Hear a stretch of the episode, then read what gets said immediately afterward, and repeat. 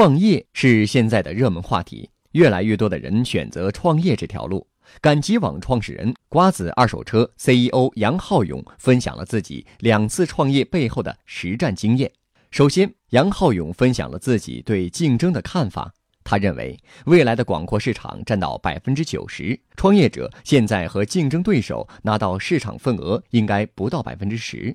也就是说，现在阶段拿到领先优势其实没有用。未来谁能在这个市场胜出，才是真正的胜出。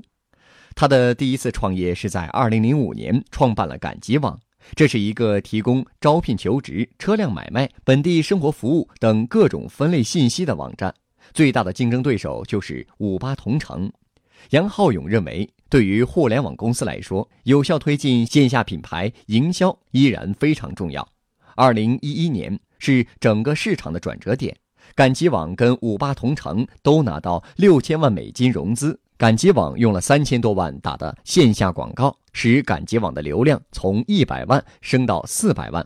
所以，杨浩勇认为，在目前市场上，APP 红利没有，互联网红利没有，移动红利也没有的时候，线下品牌营销其实是一种非常好的方法。第二点，我们都知道，就是要想取胜，关键是要掌握势能。但如果势能不如对手怎么办？比如。当年赶集网在竞争中渐渐在势能不如五八同城，杨浩勇说：“这个时候进行差异化竞争，比如在当时的分类信息里，赶集网有四个分类：房产、招聘、二手车、二手物品，其中蓝领招聘是效果最好的，所以赶集网当时就专注四年之内主打蓝领招聘，使蓝领招聘销售额占到了市场的百分之六十，超过了五十八。”这就是差异化竞争的道路。当时双方都从信息往服务走时，赶集网做了第二次差异化竞争，他选择了二手车业务，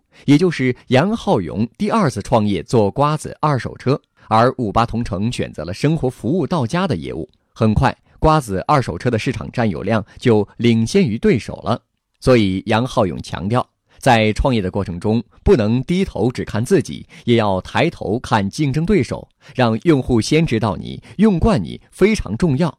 第三点，杨浩勇认为，创始人本身需要做的调整，要走出舒适区。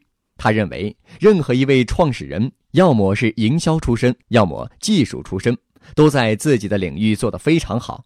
但是，决定一个公司生死的不是长板，反而是短板。他认为，管理者犯的错误最有可能出现在自己不懂的领域，所以他的建议是，每个创始人不管什么背景出身，不懂的领域一定要去学，虽然不一定自己去做，但一定要懂。所以，创业者刚出来的时候，绝大部分都不是一流的创业者，一流创业者是成长出来的。第四点经验有关团队建设，杨浩勇强调。招人应该是每个创始人除了投资定战略以外最重要的事。招人没有诀窍，投入多少时间就会有多少结果。好的人需要天时地利人和。也许他一开始不愿意来，但在这期间不能放弃，要不断找他聊天，给他信心，同时还要走出自己的舒适区。不懂的领域要见大拿，看他们怎么做的。那么，找到优秀的人才，如何留住他们？杨浩勇说：“关键在于培养。他认为，人们工作最大的三个动力分别是财务回报、做的事有意义以及个人有成长。所以，管理者要同员工沟通，要给员工机会，带着他们成长，这对公司发展同样非常重要。那么，怎么做企业文化呢？杨浩勇认为，打仗才是做文化最好的方法。”因为打仗相当于部队在急行军，所有问题都会暴露出来。公司发展非常顺的时候，很容易养小白兔；但只要一打仗，把团队压到一年只有三天休息，厉害的人在这个团队一定会成长非常快，优秀的人就会留下来，不好的人就会离开。关注微信公众号“野马创社”，获取更多创业干货。